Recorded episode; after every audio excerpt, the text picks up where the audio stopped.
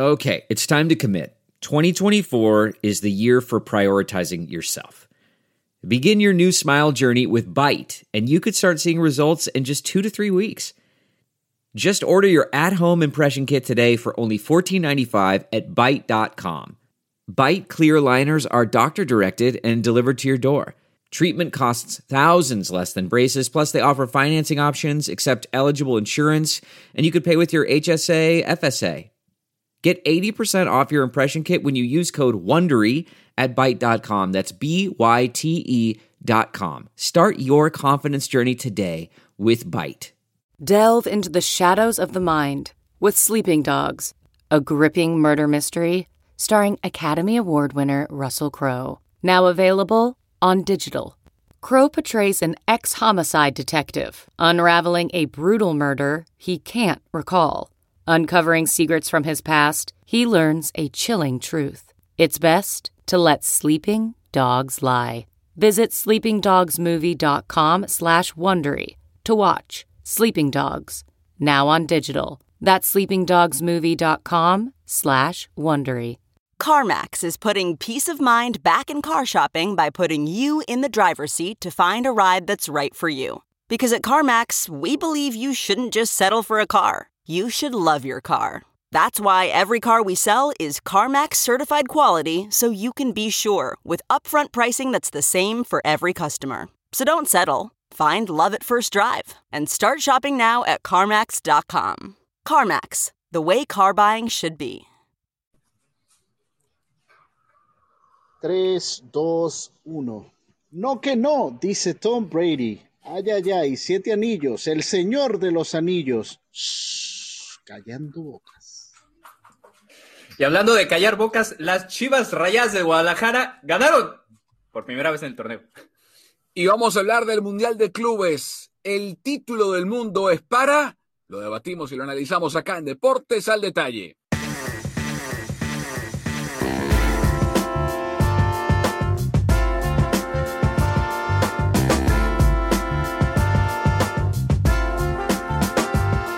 ¿Qué tal? Buenos días, buenas tardes o buenas noches, depende de la parte del planeta donde le hayan dado play a este podcast, episodio 20 de Deportes al Detalle. Carlos Justis, Pedro Andrade y quien les habla, Carlos Mauricio Ramírez. Una semana más para debatir de lo que nos gusta, de los deportes, para hablar de la redonda, la ovalada, el bate, la pelota, papá, en fin. Eh, señores, ¿cómo están? ¿Cómo les va? Justis, ¿cómo está usted? ¿Está más o menos feliz que Tom Brady hoy? No, eh, yo creo que no tanto. Por lo menos no me estoy tambaleando igual. Eso ya, eso ya es ventaja. ¿Y, cómo está Pedro Andrade en el Lago Salado? ¿Feliz con el jazz y con Brady o qué? ¿O qué hace? Contento con el jazz, vale. Aquí, mira, desde la época de Carmalón siempre he seguido este equipo.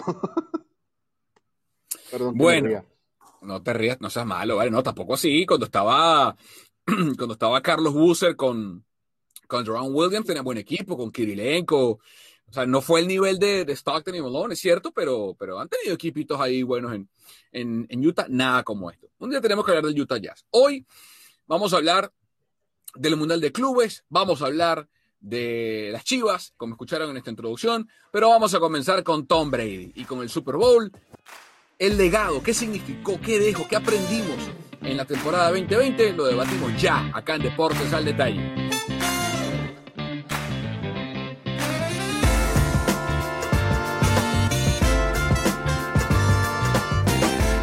Se terminó, damas y caballeros, la temporada 2020 de la NFL. Y lo primero que yo quiero decir es, estoy totalmente sorprendido, gratamente, de que la NFL haya podido terminar la temporada, muchachos, navegar la tormenta de la pandemia sin ninguna consecuencia grave, porque hubo jugadores que se contagiaron, hubo coaches que se contagiaron, hubo periodistas que se contagiaron, se sabía que iba a pasar, pero creo yo y quisiera su opinión que dadas las circunstancias en lo que transcurrió la temporada, tiene que ver la NFL como un éxito que sin burbuja, porque recuerdo que en su momento se dijo, es imposible que la NFL termine sin una burbuja, pues no solamente que terminó, sino que lo hizo a tiempo, Carlos. Sí, y digo, tiene, tiene sus bemoles, obviamente no fue perfecta, ¿no? Tuvieron muchísimos casos eh, positivos, pero dentro, dentro de lo que cabe y, pensando en, todo el dinero y, la cantidad de trabajos que dependen de, una liga profesional y en este caso de la liga más popular en los Estados Unidos de cualquier deporte, creo que eh, sí, sí es un milagro el hecho de que la hayan, hayan podido hacer con, digo, con, con, algunas cosas como el hecho de que ya tuvieron eh, fanáticos en este último partido. O sea, hay algunas cosas que creo la liga abusó a lo mejor un poquito, pero bueno, terminaron en, en buen puerto, literalmente. Pedro, ¿qué fue lo mejor para ti de la temporada 2020 de la NFL? Antes de entrar en el Super Bowl y en The Weeknd y en Brady y todo eso. Mira, primero también, no solo desde el punto de vista del coronavirus, creo que ha sido un éxito, sobre todo por la manera en la que iniciaron las primeras semanas con muchas lesiones, eh, en, casi, ¿te acuerdas cuando debatíamos sobre el tema del campo artificial, la cantidad de lesiones que había por rodilla, etcétera? Y, sí, fue una, fue una plaga de lesiones. Y afortunadamente, eh, digamos que como que se puso, se puso en marcha eh, la, la, NFL y, gracias a Dios terminó en buen término. Lo que más me encantó de esta temporada, digamos, que se pudo llegar a su fin. Eh, ha sido un año de verdad muy golpeado por el tema de la pandemia y yo creo que a todos nos hace falta el deporte, indistintamente de cuál sea. Creo que disfrutar de los eventos deportivos eh, es motivo de alegrarnos, obviamente, cumpliendo ciertos eh, reglas sanitarias también para mantener sanos a nuestros deportistas y atletas. Y, yo creo que eso es lo, lo, que más, digamos, puntualizo y, y, enaltezco en este caso, que se haya podido terminar y que se haya podido terminar bien. Sí, completamente de acuerdo. Eh, obviamente, como decía Carlos, no fue una temporada perfecta, ni mucho menos, ni, ni, por ningún estándar que se le mire fue perfecto, ninguna lo es. Pero yo insisto, dadas las condiciones, o sea, y aquí en San Francisco lo padecimos al, al 100%, con el equipo teniendo que mudarse a Arizona, paradójicamente del condado Santa Clara al condado Maricopa, donde había más índice de contagio en el momento en que los, los Niners se fueron, que lo que había en Santa Clara, pero eh, al final la temporada, como, como digo, terminó y, y, sin ninguna consecuencia mayor. O sea, yo les confieso, yo tenía el miedo, no sé ustedes, eh, por el perfil de, de, las personas que más sufren con esta enfermedad a mí lo que más me preocupaba es que algún entrenador en jefe o algún asistente eh, que estuviese por encima de los 55 o 60 años se contagiara de COVID y, pasara una desgracia. Eh, pero bueno, afortunadamente, digo, no que no me preocupara por los atletas, porque hemos visto jugadores o personas de otras edades que también padecen serias consecuencias del COVID-19. Pero, en fin, dejando eso de lado, vamos a aventarnos de cabeza en el Super Bowl.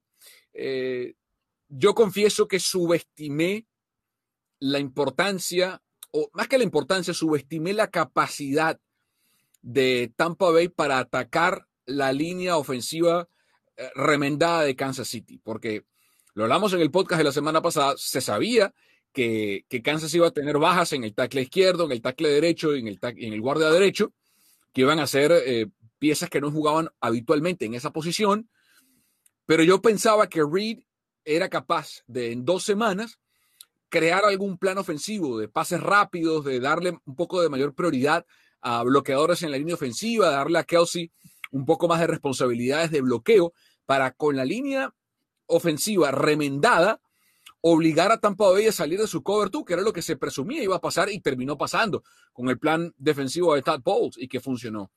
Porque la clave para obligar a tu rival a salir del cover 2 en defensa es correr el balón. Si tú corres el ovoide con eficiencia, vas a obligar a que ese coordinador defensivo baje a un safety a la caja para justamente defender mejor contra la carrera y por ende sacas del plan de juego el cover 2 y puedes entonces jugar tu pase, eh, tu juego aéreo contra el cover 1. No pudo eh, Kansas mover el, ovoide ni por tierra ni por aire porque ni siquiera anotaron un touchdown y la verdad muchachos que fue una paliza que yo jamás pensé que iba a pasar. ¿Ustedes cómo lo vieron?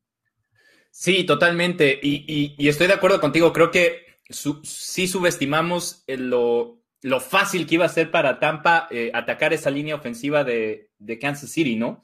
Porque además, tampoco fue que trajo muchos, no trajo ni blitzes, era con, los tres, cuatro que ponía enfrente, eran los mismos que pasaban y, literal pasaban como, como Juan por su casa, por decirlo coloquialmente. En todas las jugadas, Patrick Mahomes acababa corriendo por su vida y además, aunado a que también su, grupo de receptores no tuvo un buen partido porque hubo jugadas que acaba sacando Mahomes de milagro y eran jugadas atrapables y no lo atrapan, ¿no? Que a lo mejor hubiera, eh, yo no creo que hubiera cambiado el destino del partido, pero sí hubiera maquillado un, poquito el, el, marcador y se hubiera visto un poquito diferente. Y a lo mejor anímicamente también le hubiera ayudado un poquito a Kansas City a aguantar esa presión. Pero la realidad es que no, no tuvieron ni por dónde. Cada vez, cada vez que venía una jugada en, el snap, ya tenía dos jugadores encima de Mahomes. Y así es muy difícil, era, era casi imposible. Y, tú lo habías mencionado, que era la parte clave, pero otra vez no creímos que fuera a ser tan, tan claro el dominio en ese sentido. Si yo tuviese que darle el premio de MVP más valioso a alguien que no estuviese dentro del terreno de juego, sin duda se lo, se lo doy con los ojos cerrados, vendados a Todd Bowles. Me parece que la lectura que hizo defensivamente fue impresionante, a tal punto que lo discutíamos antes, sobre todo cuando estábamos evaluando el tema de las defensas y hablábamos, eh, hacíamos la comparación defensa-ofensiva de cada equipo y decíamos, mm, por muy bien que la defensiva de los Buccaneers estén allí preparados, la, línea ofensiva de, Kansas, por mucho, se veía superior. Y a mí en lo particular me impresionó, y además les, les confieso, en las dos primeras posesiones de balón de Tom Brady, que no se logró avanzar, yo supuse en ese momento, así va a ser todo el partido. Aquí se acabó esta historia. Y me impresionó después, aún cuando lograron estos tres puntos por gol de campo, Kansas, yo dije, bueno, la, defensiva reaccionó, el mandar eh, básicamente toda la línea a presionar el, saco de protección de, de Patrick Mahomes que además una de las ventajas que tiene Patrick Mahomes, y es algo que es muy bien conocido, es un quarterback que se sabe mover en ese anillo de protección. Y precisamente cuando tú le mandabas toda esta línea de defensa, digamos que es como que un ambiente no desconocido para él. Pero creo que se encontró con algo totalmente desconocido porque se le vio incómodo en todo momento. Y, lo reitero, o sea, Tom Blowns, para mí, si tuviese que darle el MVP a una persona que estuviese fuera del campo, sería al coach defensivo de los Bucaneros. Sí, eh, Bowles hizo un plan de juego muy bueno. A mí lo que me asombró fue la incapacidad de, Reed y compañía para ajustarse a ese plan ofensivo. a, mí me, a mí me cuesta pensar que Reed en ningún momento durante dos semanas no pensó que Bowles iba a cargar con cuatro, a jugar eh, cover 2 la mayor parte del partido o una buena cantidad del partido, no, de pronto no el 92% que terminó jugando Tampa Bay en el Super Bowl, pero me cuesta pensar que Reed, que es, que, es alabado universalmente y con mérito como una mente brillante del fútbol americano, no tuviese la capacidad para, con dos semanas, el récord vitalicio de Reed antes de este Super Bowl, con dos semanas o más para prepararse, es de 27 y 5, ahora 27 y 6. Te habla de un entrenador que con tiempo de ventaja es básicamente invencible y, no fue capaz ni en las dos semanas de crear un plan de ejecución para esa ofensiva, ni en medio del partido ajustarse con herramientas como Williams, como, eh, eh, como Davion Bell y eh, como Clyde Edwards para utilizar más la tierra que el aire y decirle a, a, Tampa Bay, ok, bueno, si ese es el juego, vamos a, cambiar la, mano, vamos a hacer algo distinto. Quiso morir con la suya y terminó efectivamente no solamente muriendo con la suya, sino siendo eh, apaleado. Y yo no sé, y quiero preguntarles, quiero pasar por esto rápidamente, eh, no sé si crean ustedes, y esto es imposible comprobarlo, simplemente una, una opinión que tengamos a la distancia, si pudo haber jugado algún tipo de factor en el resultado del partido el accidente en el que está involucrado el hijo de, Andy Reid, porque recuerden que el hijo de Andy Reid, que es asistente entrenador de los apoyadores, de los linebackers de los Chiefs, eh, eh, estuvo involucrado en un, accidente, un accidente de tránsito en el que él había eh, admitido, inclusive post accidente, obviamente, había admitido que había estado tomando antes de, montarse en su vehículo en el que hay dos pequeños, eh, dos niños involucrados, una niña de cinco años que está en estado muy grave. Eh, y, yo no sé si, eso tuvo algún impacto. O sea, estoy seguro que Tampa Bay no ganó el Super Bowl por eso, pero no sé si es a lo mejor esa parálisis de, reacción, de rendimiento de, de, los Chiefs y de Reed haya tenido algo que ver con ese accidente de su hijo, Carlos. Yo creo que tiene algo, siempre, esas cosas siempre tienen algo que ver y, es importante que se mencionen porque siempre pasa, pasa por lo mismo. Los, los, los deportistas no son robots, los deportistas también, también sienten, también pasan por, por crisis emocionales y, esto obviamente por la distancia donde pasa, pues es, es, un, es un trago amargo, ¿no? Y es difícil de, de, digerir. Eh, pero más allá de eso, por cómo funciona la estructura del fútbol americano profesional, yo creo que el sistema ya estaba diseñado y, no sé si al final de cuentas lo que, lo que sucede y, por lo que no hay cambios es porque pues no había más. O sea, esa línea ofensiva era la que era. Y llega un momento en el que tú puedes planear, y esto eh, lo platicaba eh, el otro día con un técnico, tú puedes, tú puedes plantear el, partido de manera perfecta, ¿no? Es más, peor aún, se lo escuché a Emmett Smith con, nuestro compañero Miguel Gurwitz hace, hace unos días. Emmett Smith dice, al final de cuentas los que ejecutan son los jugadores.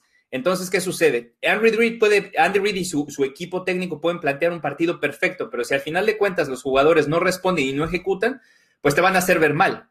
Y al revés, cuando tienes jugadores muy capaces y a lo mejor tienes algún par de, par, de problemas y ellos en, la imaginación del, juego te lo resuelven, te hacen ver bien a pesar de que no seas un gran entrenador. Y creo que aquí pasa lo primero, al, estar básicamente con, tu liniero ofensivo, con el third stringer, pues es muy complicado que, ejecute, y más en un partido de ese, de ese nivel, ¿no? Mala suerte para ellos porque son jugadores profesionales que tienen, algunos tienen mucha carrera, eh, por ejemplo, eh, Mike Remmers, que, fue al que le cargaron la mano, llegó un momento que ya no me le decían al 75 de los Kansas City Chiefs, que ya no paraba a nadie. Ha pasado por un montón de equipos. Mucho tiene que ver por su nivel, por eso no se ha podido afianzar como titular en ninguno, pero al final de cuentas tiene mucha experiencia. Entonces, si no ejecutas, eh, pues no hay nada más que hacer. Y creo que se combinó eso y tener un equipo enfrente que a la hora de tener que tomar en la ofensiva, porque creo que eso ahí es donde se hace el balance, ¿no? La defensiva de, de, los Bucks no tuvo que hacer mucho, porque como tú decías, eh, al, no tener que traer más blitzes y tener que con los, los cuatro de enfrente poder em, empujar, pues cubrían las esquinas, tenían a los dos safeties y ya no había mucho a dónde ir. Entonces, eso le da la ventaja. Y luego enfrente tienes a Tom Brady, que sabe manejar los espacios, que sabe manejar el partido, que sabe leer las defensas, pues se vuelve una, una bomba y acaba explotando. Mm. Pedro, ¿qué te parecieron los árbitros? Menos mal que, no hay bar. bueno, pero en challenge, hay pañuelo rojo también, ¿eh? Bueno, pero funciona de manera distinta. asumo que no te gustaron entonces. Eh, no, yo, yo en mis redes sociales lo, lo, decía. ¿Dónde estaban esos pañuelos amarillos el año pasado? O sea, ¿dónde estaban los pañuelos amarillos el año pasado? Es que le cobraron absolutamente todo, de todo, y creo que hasta de más a los Kansas Chiefs. Eh, pero, pero vamos a lo mismo, o sea, uno, lo que tú, lo que tú mencionabas este, del accidente del hijo de Reed, yo creo que indudablemente por mucho que seas profesional y trates de estar concentrado, yo creo que por tu cabeza pueden estar pasando mil cosas en ese momento. Eh, más allá de, y además de no solo perder el juego, la reacción, cómo reacciono y, todo este, este, este problema. Dos, se notó que para Mahón es imprescindible, es una pieza clave para él, Eric Fisher. Este, un hombre que básicamente le pone el pecho para que Mahón pueda hacer lo que mejor sabe hacer. O sea, Mahón literalmente estuvo corriendo y de hecho le pregunté a unos de ustedes cuando noté que estaba cojeando si venía, si venía, si, tenía algún problema de pie, me dijo sí que venía de una lesión. Sí, claro. Me contestó Carlos Justi. Porque creo que además eso también influye, yo creo que mentalmente, en el hecho de, oye, esta gente me está mandando, pero con todo, o sea, cinco líneas defensivas a darme con todo y, y, el sentir también esa molestia, yo creo que también es un poquito ahí el tema de, de, protegerse también.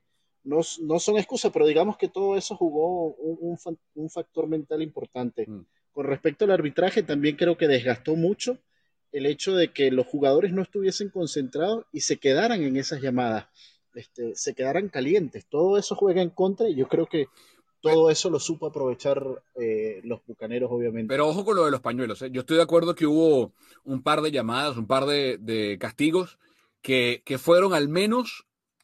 Eh, sí, cuestionables. Cuestionables. Pero cuidado, ¿eh? porque todo el año Kansas City se estuvo dando tiros en las rodillas, tiros en los pies. se estuvo. ¿Qué pasa? Que como no se reflejó en el marcador nunca, porque la derrota contra los Raiders no, no es atribuible a pañuelos, eh, pero este equipo fue vigésimo noveno en pañuelos por partido, en penalidades por partido, en castigos por partido, como lo quieran decir, con 6.6 castigos por partido, fueron vigésimo novenos en yardas por castigo por penalidades, con 59.3, y fueron vigésimos terceros en, en, penalidades, o sea, en yardas por penalidad con 8.9. O sea, fue uno de los peores equipos en la NFL en disciplina, porque para mí al final del día, que un equipo se cometa más o menos penalidades es sinónimo de si es un equipo más o menos disciplinado. Y los Chiefs este fueron un equipo muy indisciplinado. Y los Buccaneers, con su disciplina defensiva, por ejemplo, la penalidad, el, castigo eh, en cuarta y cinco, que les quitó, que pasó de ser una patada de despeje para los Buccaneers a convertirse en un posterior eh, touchdown, es una cosa inverosímil. O sea, que un, equipo profesional en el Super Bowl cometa ese castigo es absolutamente absurdo. Eh, y eso le pasó a Kansas todo el año. Y creo que, eh, sorry Carlos, eh, pero es, es ese pañuelo en particular, creo que acaba marcando el partido de, manera clave. Porque además los Chiefs venían de haber detenido a Tampa, a Tampa Bay en una cuarta oportunidad en, la línea de gol. Entonces, había un momento, en ese, la inercia, el momentum, en, ese momento estaba, no estaba para ninguno de los dos. Y creo que cuando llega ese castigo y posteriormente Tom Brady los hace pagar llevando el partido a un segundo touchdown, ahí es donde se cae Kansas City. A pesar de que, como bien mencionas, yo creo que iban a tener muchos más castigos, pero las 95 yardas que tuvieron por castigos en solamente la primera parte, mucho fue a partir, este, psicológicamente a partir de esa jugada que dices. Y yo creo que eso es incluso eh, una intercepción. No, que incluso la, la, intercepción, hubo otra jugada donde hubo una intercepción a favor de Kansas. De Trevor Matthew, Correctamente, y, la jugada se reinició precisamente también por un pañuelo amarillo. Y hay otro, para mí hay varios detalles ¿no? en el partido.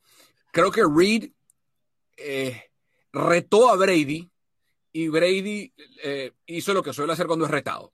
Eh, sobre ese final, esa, última serie ofensiva de, de Tampa, en el segundo cuarto, cuando Reed pide un par de tiempos como haciéndole entender a Brady, no vas a poder convertir primera oportunidad y quiero el balón de vuelta para dárselo a Mahomes antes de que termine la mitad. Eh, y luego viene aquel otro pañuelo con una interferencia defensiva que luego termina siendo el touchdown de, de eh, Tampa antes de irse la pausa. Es, esa sucesión de eventos para mí fue una montaña eh, emocionalmente insuperable para, para Kansas City. Y cuidado, ¿eh? Cuidado con una cosa. Kansas City está a una jugada de tercera y quince de ser los Buffalo Bills del, siglo XXI.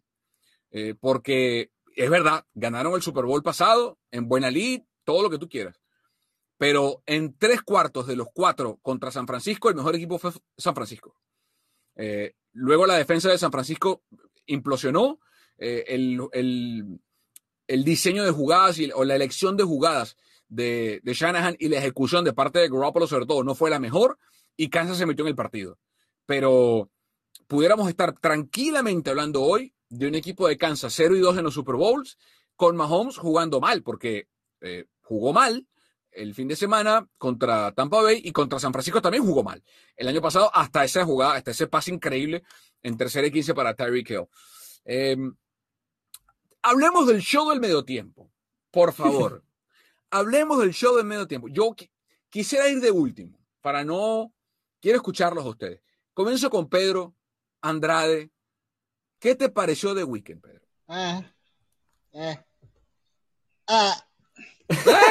yo, mandé, yo mandé un, mensaje al, encargado, de, a los que se encargan de, elegir esto.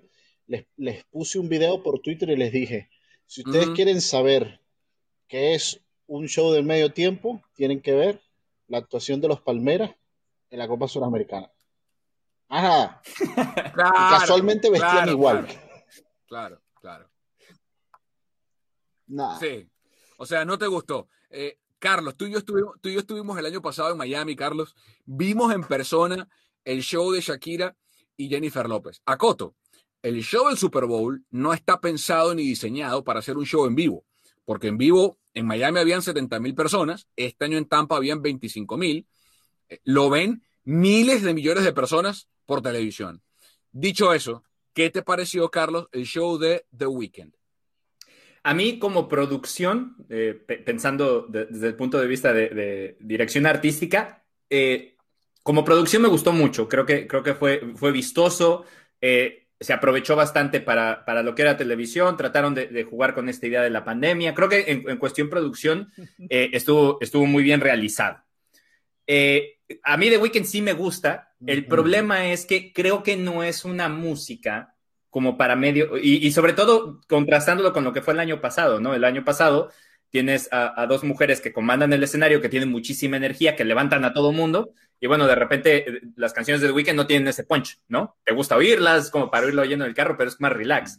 Y cuando estás en, esa, en ese ambiente, pues necesitas canciones que te levanten, ¿no? Por eso también muchos recuerdan eh, el show de Katy Perry como uno de los mejores, porque Katy Perry, a pesar de ser una cantante pop, las canciones son pegajosas y te levantan y, te llevan a, ese a ese estado de felicidad, ¿no? Y creo que eso fue lo que le faltó, pero, pero en general, te digo, a mí, güey, me gusta y como realización sí me pareció que estuvo, que estuvo bastante atractivo.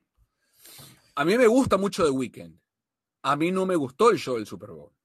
Eh, primero, yo estoy total, todo lo que dijo Carlos Justice, yo lo apoyo al 100%. Motivo por el cual me sorprendió que no invitara a nadie. Porque lo mismo Maluma, baby.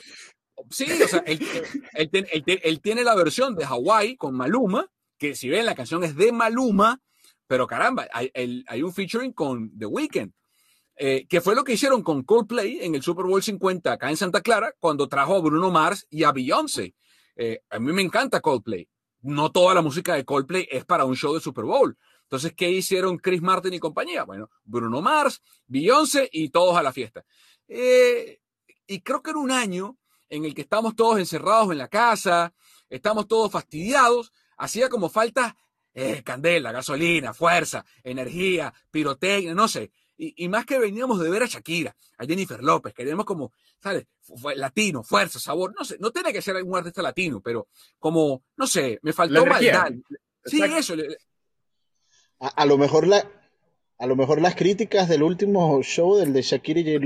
Lo me hermaron este. bueno, pero las críticas del último. A lo mejor. No, a lo mejor. Que si los movimientos indecentes, que si la cosa. Estamos todos locos. Y la gente que dice eso, ¿por qué no dice nada de las cheerleaders, de los Cowboys o de los 49? Nada, estamos todos locos. El que, el que piense eso está en su derecho de pensarlo, así como está en su derecho de estar equivocado. Eh, pero bueno, porque no fue ni un. A mí me gusta más a mí me gusta más el Weekend que Ah, claro. ojo, a mí me encanta. Como artista de Weekend me parece un genio. Un genio. Eh, simplemente, no sé, creo que, creo que la dirección eh, pudo haber sido otra. Dicho esto, respeto que puso siete, porque, a ver, hay gente que no sabe esto. A, los artistas del Super Bowl, los que se presenten en el halftime show, no les pagan. O sea, la NFL eh, no les paga ni un dólar, nada porque entienden que esos 15 minutos equivalen a semejante exposición global que el pago que están recibiendo es esa, es la exposición. Eh, y, eso está refrendado con análisis y estudios de cómo suben eh, la venta de boletos de conciertos de los artistas que se presentan posterior al año del Super Bowl, eh, la cantidad de ventas de discos, en este caso de streamings, en reproducciones en Apple, en Apple Music, en Spotify, en YouTube, etcétera, Ahí está el pago para el artista, que lamentablemente pues Shakira y Jennifer López no han podido verlo porque justo después del Super Bowl vino la pandemia y tuvieron que cancelar todos los shows. Vamos a ver si The Weeknd lo puede hacer. Incluso él puso, no solamente que no le pagan, sino que puso 7 millones de dólares de su bolsillo para producir el show. No sé si lo recuperará, ojalá que sí, no le deseo mal a nadie. Em, la música muy bien. Ahora, se me, se me acaba de ocurrir esta pregunta. ¿Quién quiere, Carlos Justice, que sea el show del medio tiempo para el Super Bowl del 2021, o sea, temporada 21, pero va a ser en el 2022, en el SoFi Stadium en Los Ángeles. ¡Tiempo! Híjole, eh, yo he, visto muchas muchas este, teorías de, de, que habría que regresar a lo mejor a, a un poquito del, del, del, rock clásico. Uh -huh. eh, a lo mejor, no sé, volver a ver un... e, Es, ahí te va. Si, si, si, lo tengo que pensar como esto me gustaría ver a mí. Sí, claro. ¿Qué tal? ¿Quién? Te voy a poner, te vamos a poner, cada uno se va a sentar en la silla por cinco minutos y por cinco minutos cada uno de nosotros va a ser el organizador del halftime show del Super Bowl. ¿A quiénes quieren ver? El, el, el show principal, el, el, artista que van a anunciar, uh -huh. sería a Metallica. Ok. Pero okay. Llegan como invitados. Con Daddy Yankee y Bad no. Bunny. no. Ya Bad Bunny estuvo el año pasado. Sí, ya Bad Bunny ya estuvo. Sí, Bad Bunny ya estuvo. No, mm. llegan, bueno, llegan como invitados Guns N' Roses y Aerosmith. Ah, bueno. Ah, bueno, pero ya, ok. Ok. Bueno, dijiste soñar no cuesta nada, ¿no? No, está bien. Está bien, está bien. Ok. Entonces, Justice pone Metallica, Guns N' Roses. A ver, Metallica. ¿Tú te imaginas que alguien acierte? Metallica. Lo estoy anotando. Guns y Aerosmith. Ok. Eh, Pedro Andrade. Mira, yo, yo aprovecharía y metería una mezcla eh, bien, ¿cómo sea? Bien esotérica. Yo me quedo, te compro Metallica, te compro Metallica. Oh. Yo apuesto Metallica, sí, y además porque particularmente yo no he visto mejor eh, show de medio tiempo desde la época de Michael Jackson. De ahí para adelante creo que han sido muy eh, con ciertas cositas y por ejemplo Lady Gaga volando desde, el, desde lo alto del estadio, esas cositas, pero digamos que la, la, la, la, la barra quedó muy alta con Michael Jackson y creo que si alguien puede igualarla, tiene que ser un grupo con historia musical grande, valorada a nivel mundial como Metallica. Pero sí le metería una combinación. Okay. Yo creo que no, no deberíamos, eh, ¿cómo se llama? Rocalizar mucho el show del medio tiempo. Yo creo que deberíamos meterle allí una especie de Daddy Yankee. A ver qué sale. Oh, oh, oh, yo, esto esto te con Daddy Yankee, a, a lo mejor tocan la gasolina Yankee, con un solo en guitarra espectacular. No nos sabe qué puede pasar. Sí, sí, espectacular. Sí, espectacular. Ok, Metallica de que esto va muy bien o muy mal. Eh, y, y, a ver. Ok. Sí, y cerraría. ¿Y, y, ah, ¿Algo más? Okay, okay. Sería repetir. Déjame ver quién puedo conseguir que es igual. ¿Sabes qué? Pink. Ah, buena, buena combinación. Muy buena combinación. Perro. Pink. Pink. Metallica, Daddy Yankee y Pink. Me, me, sobra Daddy, pero las, la, otra, la otra sería. ¿Te imaginas Pink cantando Nothing Else Matters? Uf. Yo tengo ya la mía armada, papá. Mi Dream Team. Son tres artistas, ya que cada, cada, uno dijo tres. Son tres artistas de tres géneros distintos. ¿Ok? Eh, bueno. Chama, que. Ay, es que. Bueno. Ya, decilo, decido. Bueno, ahí voy. Decilo. Más, son, son, cuatro, porque armé una porque pensé, pensé en algo. Vamos, vamos. Primero, Foo Fighters. Foo, Fighters, Foo Fighters, 25 años de los Foo okay. Fighters, tienen disco nuevo, acaban de sacarlo, bueno, de aquella sigue vigente, Foo Fighters. ¿Ok? Mezcla, entra, tiene un featuring, una canción y un, o sea, va a tener su set. Foo Fighters ahí en SoFi Stadium. Aparte, como van a ir los 49ers y vamos a estar ahí, pues los veo en vivo y bueno, puedo. Va a ser locura. Okay. Locura. Luego, segundo set. O sea, Foo Fighters entra todo, no sé, tres canciones, ponte pa, pa, pa, pa, pum. Ahí son como seis, ocho minutos. Segundo set. Taylor Swift. Taylor Swift. Es country, es, es pop, es una artista planetaria. Eh, es, es, mi, mi, duda estaba entre Taylor Swift y Dua Lipa. No, pero no. bueno, me quedo con me quedo con Taylor además, Swift por, por, el, por los. Además, eh, eh, detalle, detalle rápido: la gira de Taylor Swift que se tuvo que cancelar arrancaba en el SoFi Stadium precisamente. Bueno, imagínate tú. Hasta ahí no llega mi, mi, mi afición por Taylor, eso lo dejo pero, pero ahí está, Taylor Swift. Y, y, cerramos con esto, o sea, y estos dos van a cerrar juntos, porque un show, o sea, juntos y después todos juntos, me refiero, o sea, estos dos que vienen, para mí cierran y luego van a estar los tres actos juntos, no sé, una canción, algo que se inventen algo, no sé. Van a cerrar Drake. y si es en Los Ángeles, tiene que estar Snoop Dogg. A juro. A juro. A juro. Tiene que estar Snoop. A juro tiene que estar Snoop en un Super Bowl en Los Ángeles. Es imposible que no cante Snoop Dogg. Entonces, y, y, al final hacemos un quilombo ahí. Eh, Foo Fighters, está Dave Grohl en la batería, ta, eh, tocando, cantando Taylor Swift y rapeando de Drake con Snoop Dogg y gana el Super Bowl San Francisco. Locura total. Hey, si Snoop Dogg pudo hacer una canción con la original banda El Recodo, todo puede pasar. Llamo, Snoop Dogg grabó un disco de, de reggae cuando se, se, rebautizó como Snoop Lion. O sea, Snoop puede hacer lo que quiera. Eh, pero bueno, eh, soñar no cuesta nada. Chamo, ojalá, ¿te imaginas? Si, si pegamos, deberíamos hacer como que un over-under, una quiniela, a ver quién pega uno de estos. Pero bueno. Este, cerramos con la celebración de hoy del Super Bowl. Lo estamos, este podcast lo estamos grabando, bueno, mentira, de ayer. Parte miércoles, parte jueves. Em, la celebración de los Buccaneers, perfecta, ¿no? En el agua, son bucaneros, están en barcos, hay COVID. Perfecto, ¿no? Yo lo único que me, que me causó conflicto, eh, entre uno, uno se vuelve más grande y comienza a pensar en estas cosas y se da cuenta que, que, es terrible. Todo muy bonito. Este, creo que el hecho de que ahora Tom Brady se ha, se ha hecho casi, casi, vegano, ¿no? El 90% de su dieta es vegana.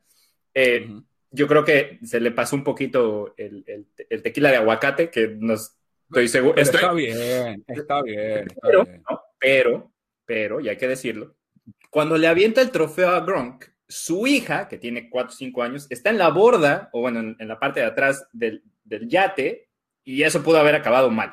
Entonces, esa fue mi, mi única queja. Cuando lo vi dije, mmm, Estoy seguro que es porque es Tom Brady, pero si Serena Williams llega a tener a su hija ahí eh, celebrando así, se arma un kilo. Entonces, eso fue lo único que, me, causó conflicto. Lo demás, si salió borracho y lo agarraron, bueno, no, y, fue, fue con distancia social, ¿no? O sea, no fue en las calles con la gente aglomerada, tal, más allá de que nadie tenía mascarillas puestas, que eso sí me fastidió un poco. Em, pero bueno. ¿A ti te gustó la celebración, Andrade? No, no, no, a mí me encantó.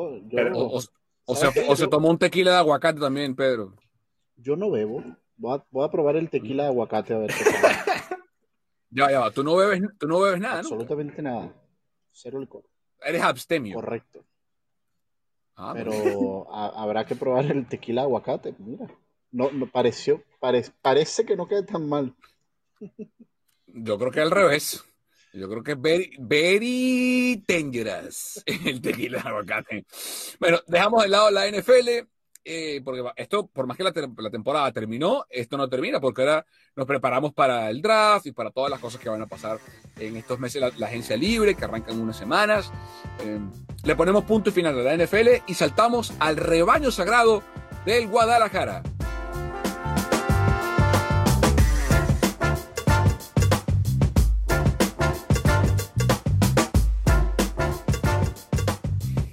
Eh, John leí un tweet que me dio mucha risa. ¿Mío? Eh, no, no sé de quién fue, no sé si fue tuyo o de alguien, que decía que la... No, no, no fue tuyo. Creo que no fue tuyo. Que la única estrategia que le sirve a Chivas para marcar goles últimamente es el Inges. ¿No? Sí, sí, sí. Eh, ¿Tú también lo leíste? Sí, sí, sí. Ok.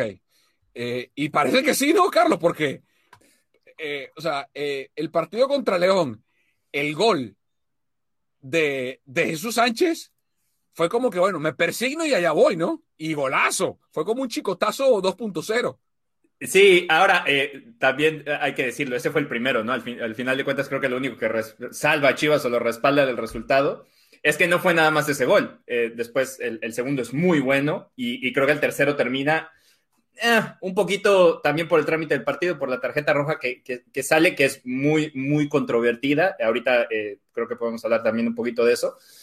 Eh, pero creo que en términos generales, la ventaja es que Sí, el primer gol sí me parece que es un poquito de eso, de ah, lo va a pegar a ver qué sale, y salió.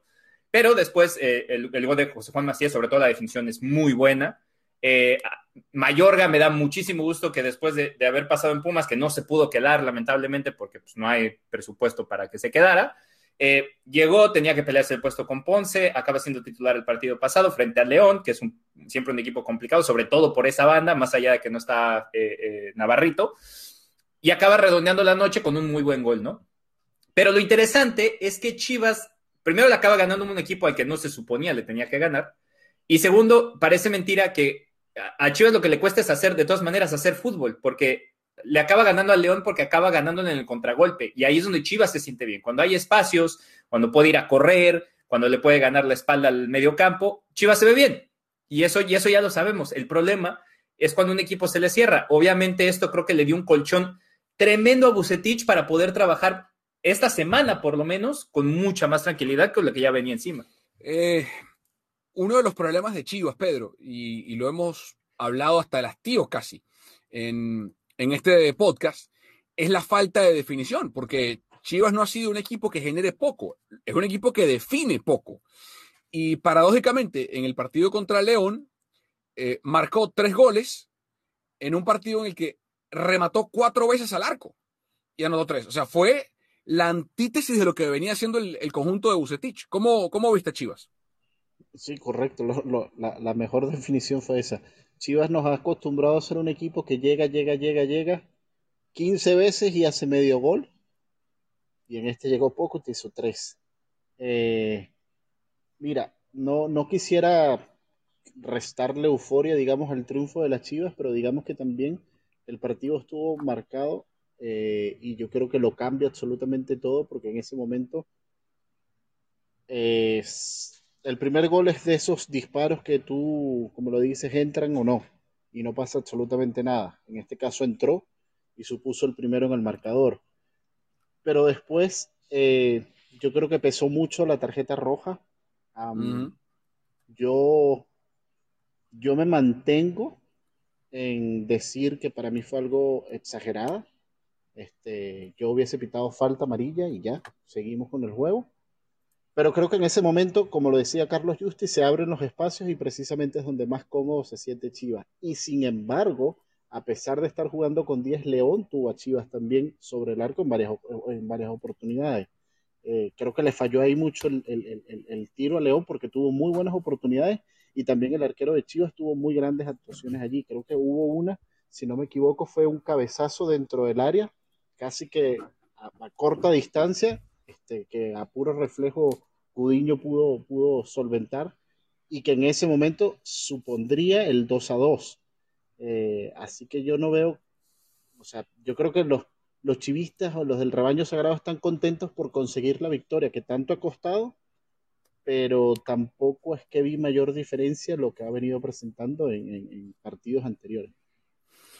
Carlos, el partido contra León fue producto de, sea, porque tácticamente no, no hubo ninguna revolución de parte de Bucetich, no, no puso tres en el fondo y, atacó con tres delanteros, o sea, fue el 4-2-3-1, Torres y Molina, eh, Angulo, Antuna y Brizuela, arriba JJ, Sánchez Mier, eh, Pollo Briseño y Mayorga y, Gudiño, pero te digo, es uno de esos partidos donde simplemente las cosas salen o también hay algo de eso de, eh, uy, si aquí no ganamos al profe le dan cuello y, y pues no sabemos quién va a venir después, ¿no?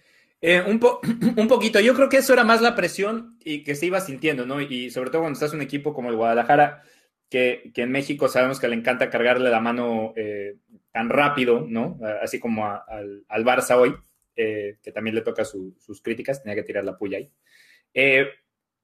En cuanto pasa una, de, de estas semanas malas, todo el mundo se les viene encima ya llevaban tres o cuatro partidos arrastrando, sobre todo contra los equipos contra los que juegas, ¿no? No, no ganar, perder contra el San Luis y la forma en la que perdiste, perder contra Juárez y perder de la forma en que perdiste, eso le trae presión al equipo.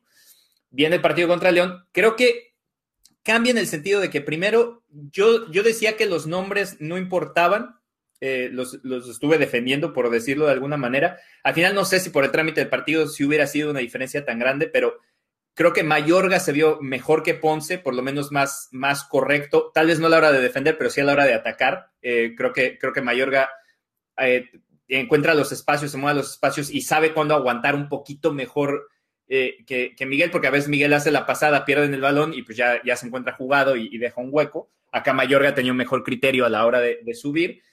Sacan al Tiva Sepúlveda, que había cometido un par de errores, parte de la inexperiencia de su jugador joven que, va empezando. Quitan al nene Beltrán, que normalmente eh, hace ese, doble pivote y ponen a, lado Torres, que a mí en lo particular me gusta mucho. Es un, muchacho que apenas subió a la sub-20 el, el, torneo pasado, tiene 19 años y creo que pinta para hacer muy buenas cosas. Todavía le falta bastante eh, espacio para aprender. Tuvo un par de jugadas cuando viene llegando de atrás para tirar de media distancia que la puso en el cielo, porque le falta un poquito de criterio a la hora de definir esa jugada. Pero esos cambios pequeños, creo que al final, por ejemplo, el cambio del Tiva, pues Briseño acaba metiendo el autogol, ¿no? Y el, y el, y el, y el, gol viene de un, del lado izquierdo después de que Mayorga había dejado un hueco. Entonces creo que en ese sentido eso no cambió mucho. Creo que también pasa porque León se equivoca en la primera parte eh, Chivas le plantea un, partido defensivo, León cae en la trampa, no puede eh, desarrollar juego, encuentra un par de jugadas que son de las que habla eh, Pedro, que todas fueron el primer tiempo, pero el primer tiempo, el primer tiempo Chivas se lo acaba ganando 2 a 0 y se lo gana justamente. Después, en los 15 minutos que siguen, cuando empieza el segundo tiempo, es cuando se lo comienza a comer. ahí Chivas parecía que no tenía respuesta, viene el autogol, viene un par de jugadas más y después viene la tarjeta roja. Y ahí es donde creo que se desdibujó un poquito el León. Yo también tenía la sensación de que en algún momento León iba a empatar, eh, pero al final de cuentas no sé si hubiera, hubiera cambiado el resultado. Creo que el 3-1 es, es, más de lo que Chivas fue, pero como Chivas tuvo un tan buen primer tiempo, pues me parecía que era, era, era lógico y era justo en, ese momento. Y si hubieran ido 2 a 2, yo creo que también hubiera habido tanta presión, porque al final de cuentas sigue siendo León, ¿no? Eh, si hubiera seguido hablando de que no se ganó y todo, pero el equipo se vio, por lo menos se vio mejor en ese primer tiempo. Entonces, sí, sí hubo un poquito de, esa presión, porque al final José Juan Macías sale en la conferencia de prensa a hablar de que están a muerte con Bucetich y, ese tipo de cosas, pero, pero sí creo que fue un buen planteamiento de Bucetich, mala ejecución de León más que otra cosa. Eh, creo que está arrastrando el hecho de no tener pretemporada y se le nota por esos altibajos y al final por eso le sacan, le sacan el resultado. En el papel, el partido de fin de semana, que es por acá por Telemundo, contra Necaxa, Carlos Pedro, es un partido accesible para Chivas porque es en casa y porque es contra un rival que también trae problemas, porque el Necaxa está en el puesto 16 de la tabla, solamente un punto por debajo de Chivas, que está en el puesto 11 con 5 unidades. Pero ojo, Carlos y Pedro, porque ah, históricamente a Guadalajara le ha costado los partidos contra los, los Rayos eh, en suelo jalisciense. El torneo pasado, es cierto, ganaron 1 a 0. Antes de eso, ganó Necaxa 1-2 en el 2019, en agosto del 2019. Antes de eso, victoria ajustada igual 1-0 de Chivas. Y los tres partidos previos a esos tres resultados fueron todos empates en el 2017, en el 2016 y en el 2013. Entonces, eh, el duelo de los blanquirrojos no suele ser siempre uno cómodo para el equipo, en este caso dirigido por Bucetich, Carlos. Y además eh, engañoso, ¿no? Porque si ves los equipos a los que se ha enfrentado Necaxa, salvo el, perder la primera semana frente a Mazatlán, que creo que es el, peor resultado, le saca el resultado a San Luis, pero después pierde con Toluca, en casa de Toluca, con, empata con Tigres, que no es mal resultado, y pierde con Cruz Azul, que Cruz Azul está comenzando, ahí comenzó a levantar. Entonces también es medio engañoso, y, y, como, y como bien dices, siempre se le indigesta en Necaxa en casa, yo no lo veo tan accesible. Eh, me preocupa que si Necaxa se repliega, eh, sea eh, más de lo mismo que hemos visto de Chivas. Creo que se, le va a indigestar. Acaba siendo un partido muy parecido al, que tuvimos en la liguilla. Y ojalá, digo, por, por, por mi trabajo, que Chivas saque el resultado. Pero, pero lo veo muy complicado, ¿eh? la verdad es que no, lo veo nada fácil para Chivas. Ojalá sí se hayan podido sacar un poquito, sacudir la, malaria, ¿no? De, con el resultado contra León. Pedro, ¿cómo ves el partido del domingo? Eh, yo lo veo complicado también porque Chivas no es garantía, o sea, jugar en casa para Chivas tampoco ha sido garantía exclusiva de, de, Perdón, el, dije domingo, es sábado el eh, partido, perdón. El sábado, sábado. Dije domingo, la costumbre. Sí. Este. Habría que ver también quién va a suplir la, posible baja de Irán Mier, que fue el, lesionado en esta última jornada por, por, esta entrada con Tecillo. Eh, y, habría que ver porque digamos que la defensa siempre ha sido por lo menos en los últimos años y desde el torneo pasado, uno de los flancos muy flacos de, este Chivas. Y yo creo que todo va a girar también en, torno a la comodidad y los espacios que se puedan encontrar. Eh, eh, porque vamos a lo mismo. Muy probablemente Necaxa te pueda jugar al contragolpe. Chivas tendría posesión, tendría llegada y mandaría todo el arsenal, pero la definición. Eh, se, le, hace muy difícil cuando se cierran dentro de su área, cuando el equipo contrario se cierra dentro de su área, porque no haya por dónde entrarle y a veces yo creo que, que, ¿cómo, se, ¿cómo se dice? Abusan de jugar por los extremos. Eh, habría que ver, yo creo que sí. Si Chivas pudiese aprovechar algo es en este momento la ventaja o el subidón moral que te pudo haber dado ganarle a León. Si no pasas del empate a Necaxa, yo sí digo que, si antes no hablábamos de crisis y a lo mejor con esta victoria de León se medio escondió, si Chivas no pasa del empate en Necaxa, yo sí digo que hay un serio problema.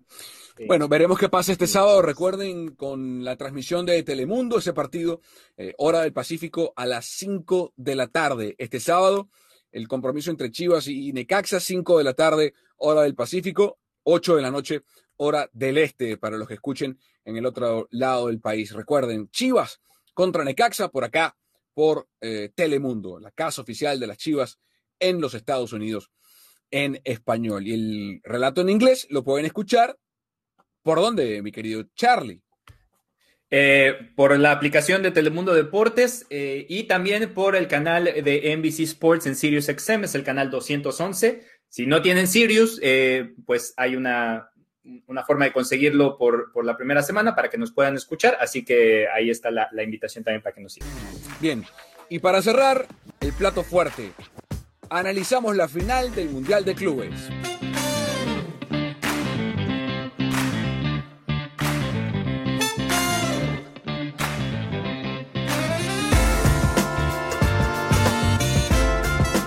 Vamos a hablar ahora de la final del Mundial de Clubes. Acaba de terminar el partido entre Tigres y Bayern Múnich. Victoria 1 a 0 del equipo muniqués con el gol solitario de Benjamín Pavard, de lateral derecho eh, francés, con amplia experiencia en el fútbol alemán, con el Stuttgart y ahora pues con el Bayern.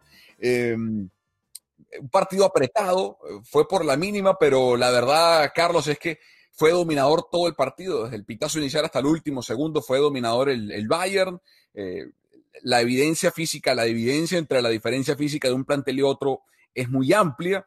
Eh, y si bien el Tuca se le puede reprochar que a lo mejor le faltó atrevimiento a la hora de, sobre todo el final del partido, en las postrimerías, de pronto desordenar un poco el esquema para buscar un gol milagroso, eh, creo que contra el mejor equipo del mundo hoy en día, segundo que en la historia consigue un sextete luego del Barça del 2009, poco se le puede reprochar a Tigres, ¿no? Sí, totalmente. Creo que plantearon el partido con lo que tenían dentro de sus posibilidades y lo que tenía que, lo que, tenía que hacer era eso, tratar de alargar el partido lo más que pudiera, ¿no? Y al final, sí estoy de acuerdo, me parece que ya, sobre todo en los últimos cinco, supongamos que no te vas a aventar desde, desde que cae el gol al 60, pero ya los últimos siete, diez minutos, da igual si pierdes 2 a 0 o 3 a 0. tenía que, yo siento, y además tenía hombres en la banca para poder haber hecho, hizo un solo cambio el, el Tuca Ferretti, pudo haber pudo haber metido a alguien más y pudo haber tratado de buscar algo diferente, aunque, aunque no saliera y tratar de, morirse de algo, pero salvo ese detalle, al final creo que sigue siendo una actuación bastante digna del equipo de Tigres. Eh, te digo, plantearon el partido dentro de, lo de sus posibilidades, sabiendo que este Bayern era superior, demostró el Bayern que era, era superior, pero no se nota en el marcador, ¿no? Al final también te sirve de poco si lo ves desde ese punto de vista, porque pues uno juega el partido para ganarlo. Entonces, acabas perdiendo el partido y, es una actuación eh, meritoria, pero no, no puedes tacharla de excelente tampoco. Pedro, ¿cómo lo viste? Mira, nada que reprocharle a Tigres, la verdad, en, la participación de la final del Mundial de Clubes. Este, sí, yo creo que a lo mejor me quedé esperando un poquito más una propuesta ofensiva. Eh, creo que el Bayern ganó sin despeinarse, creo que, que, mantuvo el control y creo que solamente necesitó de un gol porque la exigencia del rival eh, le planteó solamente eso. Eh, pero igual, Tigres me parece que hizo un, buen desempeño, un, buen juego, por lo menos se mantuvo en un plan coherente. Eh, a mí sí me quedó por lo menos en deuda el ver a varios jugadores como dando un poco más, el ejemplo Luis Quiñones, yo no sé si Quiñones llegó o no llegó al partido, este, más allá de que estaba el número 23 en el campo, pero yo no sé si era el Quiñones que juega en Tigres o era el hermano o el, gemelo malvado, eh, pero hubo otros jugadores como por ejemplo André Pierre Guignat que lo entregó absolutamente todo, eh, Nahuel Guzmán me parece que fue determinante para que este partido quedara 0-1 y, la verdad me voy con, con, ese sabor de, bueno, a pesar de la derrota, me parece que lo que Tigres hizo hoy también es de, de enaltecer, de, de, aplaudirle. Absolutamente, yo coincido con lo de Quiñones. Eh, tenía, él para mí era la llave. Si Tigres iba a hacer algo hoy, para mí la llave era Quiñones, porque eh, en el emparejamiento se iba mucho al ataque Benjamín Pavard, terminaba casi que con dos en el fondo del Bayern, eh, permanentemente con la presencia de Zule como central con Hernández. imagínate, un equipo que debería jugar normalmente con, con Boateng, que no estaba allí, Zule entra para jugar con Hernández de central pues sabemos que Alfonso Davis en, defensa aporta, pero suele ser más un, un ofensivo que defensivo, que es un muy buen defensor, igual por la derecha Pavar, pero para mí la clave estaba en las oportunidades que hubiese tenido, que tuvo en el partido Quiñones, uno contra uno, desbalancear, sacar provecho de su velocidad contra Niklas Zule, que es el central más lento que tenía el Bayern en la cancha. Y, y Carlos, nunca pudo el colombiano ganarle una sola a Zule por la banda izquierda, ¿Qué hubiese significado eso? Si Quiñones gana el uno contra uno, iban a quedar en el centro del área, presumiblemente Guiñac y, y, y Carlos Rodríguez, eh, Carlos González, contra Hernández y Davis, o contra Hernández y Kimmich, o contra Hernández y Alaba, porque de paso, el otro volante de contención habitual del Bayern, que es León Goretzka, no estaba, que es por el portento físico podía insertarse como un eh, tercer central cuando Zule se movía a la derecha para encarar a, a Quiñones. Entonces, bien, cualquiera que fuese el emparejamiento entre eh, Carlos González y Guiñac contra cualquiera de esos que mencionamos, la ventaja física era para todos ellos, eh, eh, al menos en cuanto al juego aéreo, porque Davis mide un metro ochenta y tres, pero no es mejor cabeceador que, ni que Guiñac ni que, ni que González. Entonces, pero al no haber podido ganar ese mano a mano, que es mérito completamente de Zule y, y, de mérito en, parte del colombiano,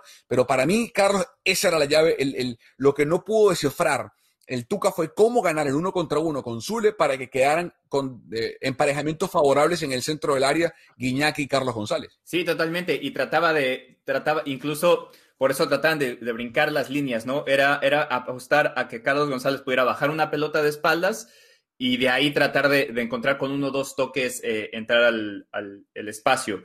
Y al final, pues, pues eso, no, no después ganar el. Y era muy difícil que les fueran a ganar en el uno contra uno. Tenía que ser un, eh, un error eh, ya fuera de concentración o, en este movimiento donde sabían que cuando se tuvieran que eh, integrar Davis y Pavar al frente, pues quedaba, quedaba ese, ese, hueco por ese lado, pero la realidad es que al final, pues también la velocidad de, de, recorrido que tienen para regresar ayuda totalmente, ¿no? Entonces, sí, te digo, para mí, obviamente se, queda, se queda corto el, el equipo de Tigres pero te digo, hizo lo, hizo lo que tenía que hacer. Entonces es, es, difícil criticarlo cuando la distancia entre un equipo y otra es tan grande. Pedro, eh, ¿dónde ponemos esta actuación de, del Bayern? Vamos a darle contexto al equipo alemán. Eh, a mí me queda la sensación de que es un grandísimo equipo. Eh, creo que está un poquito, y es un tema de gusto, un poquito por debajo de lo que fue el Barça del sextete, porque podemos únicamente compararlo al uno con el otro.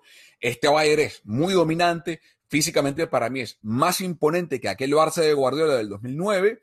Eh, probablemente ganó la, la, la, Champions mejor este Bayern que aquel Barça, porque aquel Barça, recuerden que sufrió, tuvo que ganar aquel partido como lo ganó, eh, sufriendo en Stamford Bridge con el gol de Iniesta contra el Chelsea, eh, pero al final terminó ganando. Este Bayern fue mucho más dominante en Champions, fue, una, un tanque, fue una planadora, eh, pero en otras competencias pues sí tuvo, no altibajos, pero no fue tan estilísticamente imponente como fue aquel Barça de Pep. ¿Tú, ¿Tú cómo lo ves?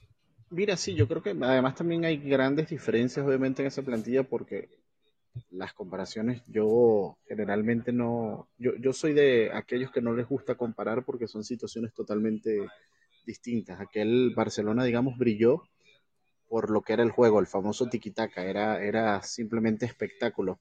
Que recuerdo incluso en el Mundial de Clubes empezaron perdiendo el partido y luego lo, lo remontan. En el caso de este Bayern, como lo decía, este Bayern es mucho más efectivo, simplemente el día de hoy su plan de trabajo fue necesitamos un gol porque aquí no tenemos mayor complicación, porque el rival no lo estaba complicando.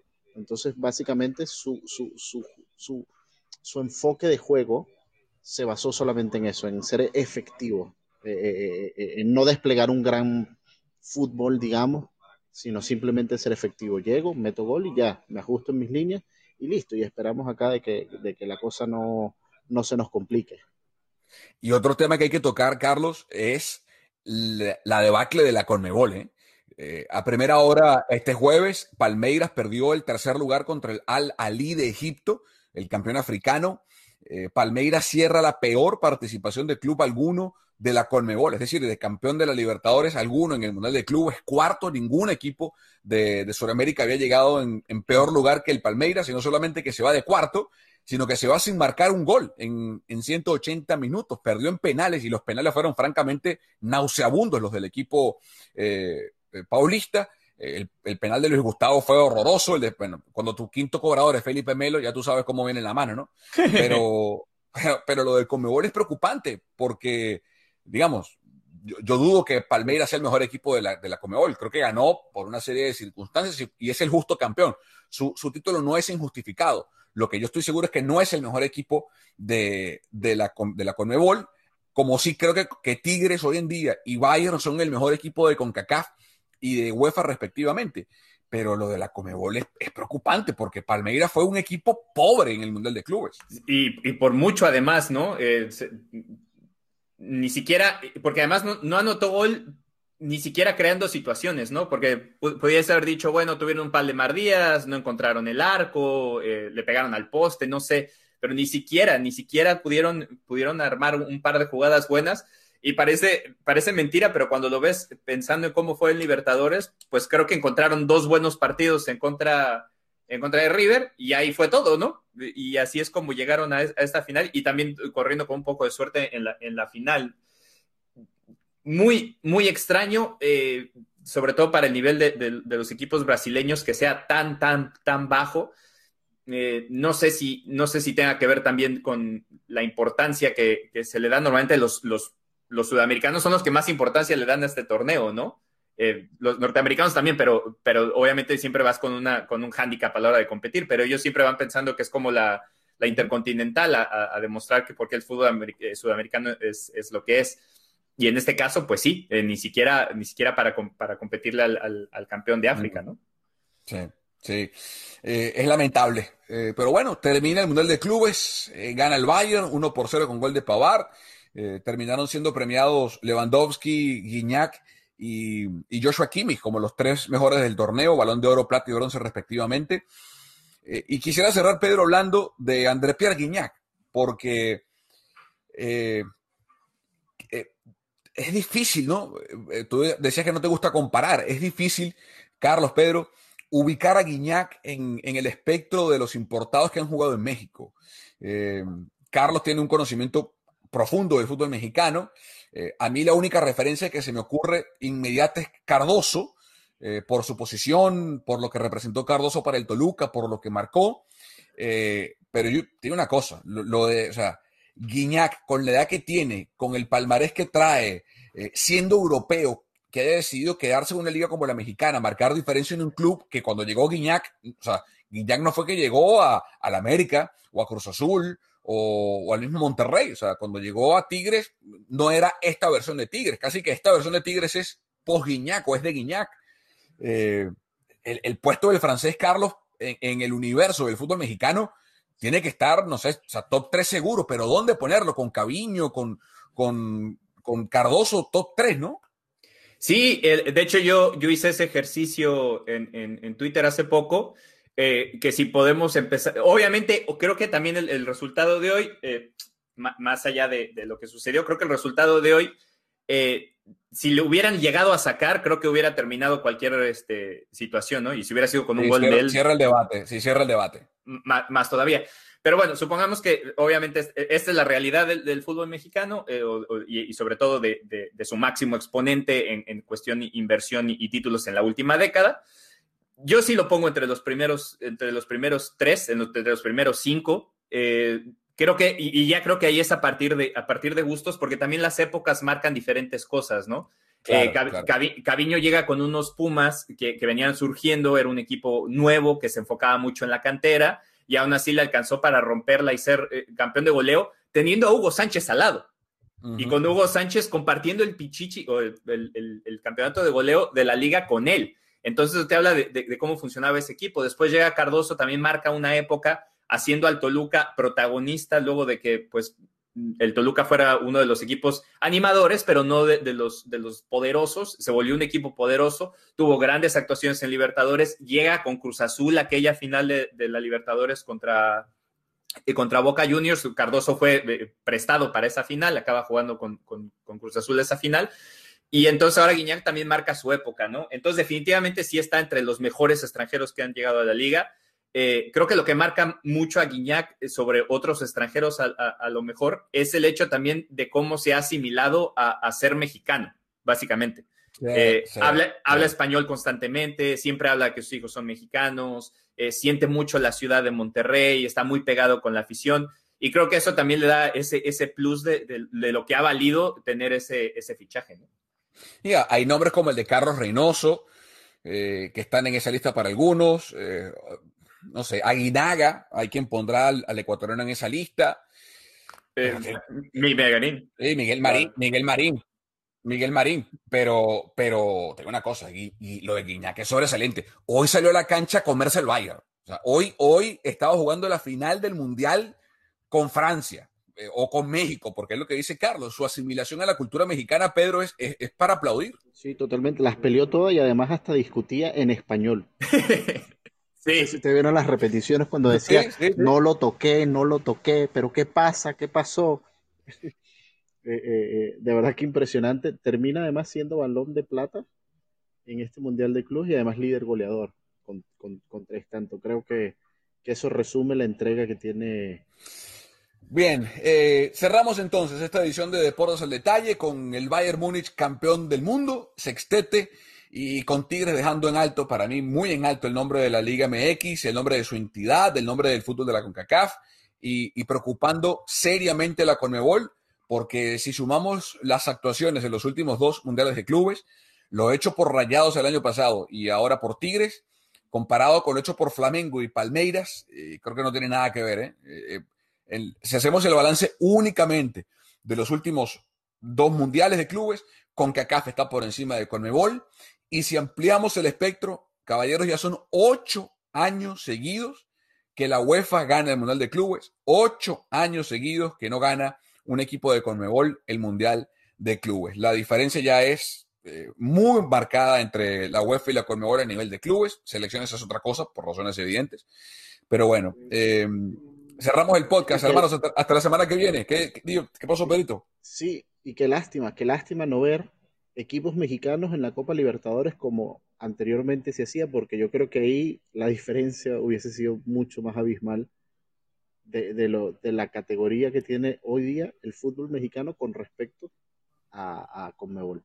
Y, yo creo que eso, es un tema que definitivamente eh, podemos tocar algún otro día, pero creo que se notaba, ¿no? Eh, México constantemente, o los equipos mexicanos constantemente llegan a semifinales, eh, jugaron un par de, finales y obviamente por, las crisis económicas que han sufrido los países de Sudamérica, el nivel también ha comenzado, la, la, inversión y todo ha comenzado a bajar y creo que ahí se han igualado más o menos las cosas. Carlos Justis, Pedro Andrade y Carlos Mauricio Ramírez cerramos esta edición de Deportes al Detalle.